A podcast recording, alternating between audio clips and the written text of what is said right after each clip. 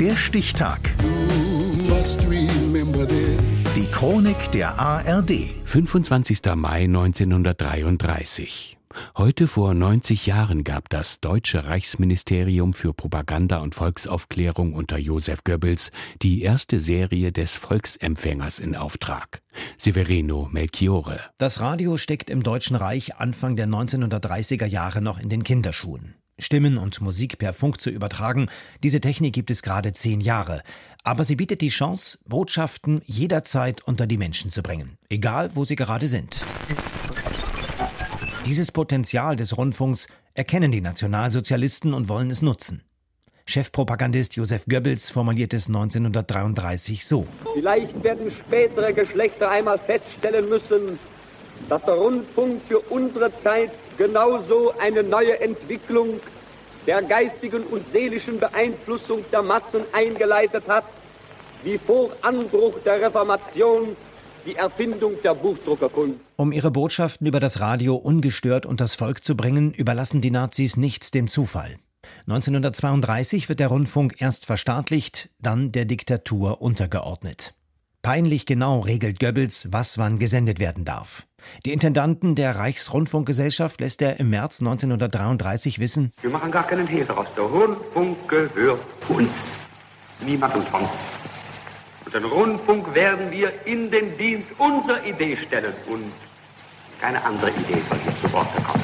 Das Sprachrohr für die Propaganda ist gefunden.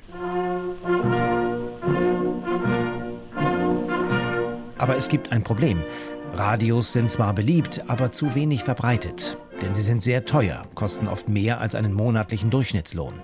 Also zwingen die Nazis Dutzende Hersteller wie Telefunken, Löwe oder Blaupunkt zusammen ein Billigradio in Serie zu bauen, den VE 301. VE steht für Volksempfänger, 301 soll an den 30. Januar erinnern, an dem die Nazis die Macht ergriffen haben. Das Radio ist braun, etwa so groß wie ein Schuhkarton und steht hochkant. Es hat einen runden Lautsprecher, kann mit seiner meterlangen Wurfantenne aber nur zwei Programme empfangen den Deutschlandsender und einen Bezirkssender. Heilinkler, es war eben 5 Uhr.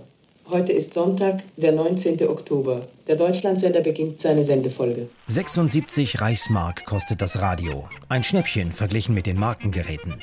Und die Rechnung der Nazis geht auf. Das Gerät wird im August 1933 bei der Funkausstellung vorgestellt. Noch am selben Tag sind 100.000 Stück davon verkauft.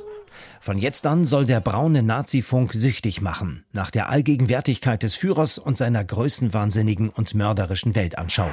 Dass wir dieses Gebiet niemals aufgeben werden und es verteidigen werden wie eine Festung bis zum letzten Atemzug. Um das Volk aber nicht mit einer Überdosis mürbe zu machen, mischt Goebbels bunte Unterhaltungssendungen unter. Ein Straßenfeger wird immer sonntags das Wunschkonzert für die Wehrmacht, bei dem Stars wie Marika Röck und Heinz Rühmann für gute Laune sorgen sollen. Das kann doch einen Seemann nicht erschüttern.